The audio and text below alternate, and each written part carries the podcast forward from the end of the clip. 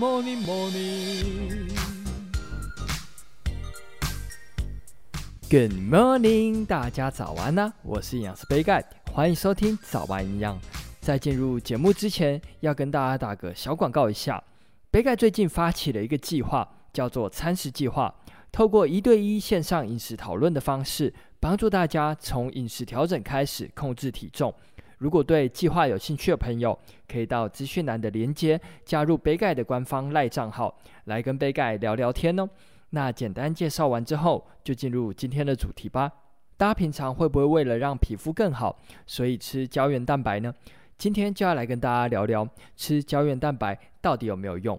胶原蛋白跟我们皮肤的弹性还有老化有关，顾名思义就是一种蛋白质，主要是由甘氨酸、脯氨酸以及赖氨酸所组成。而在我们体内需要经过维生素 C 的帮助才能合成出来，所以人体想要合成胶原蛋白，有几个营养素是必须的，就是甘氨酸、脯氨酸、赖氨酸，还有维生素 C。如果少了其中一个原料，胶原蛋白的合成就会大大的减少。而其中甘氨酸、脯氨酸，我们人体其实就会自行合成，所以不需要额外的补充。需要补充的是我们人体没办法自行合成的赖氨酸。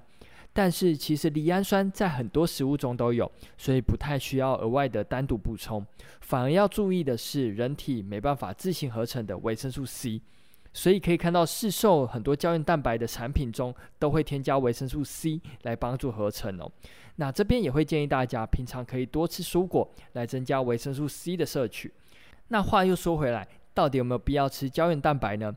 其实研究有显示，吃胶原蛋白补充品可以帮助增加三种氨基酸在体内的浓度，进而帮助胶原蛋白的合成。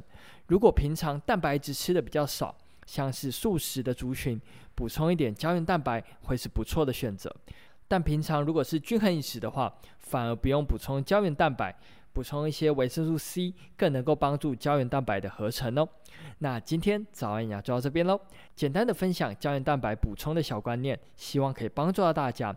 那最后再打一次小广告，如果对杯盖的餐食计划有兴趣，想要控制体重的话，可以到资讯栏的连接加入杯盖的官方赖账号，来跟杯盖聊聊天哦。有任何问题或是鼓励，也都欢迎在底下留言。最后祝大家有个美好的一天。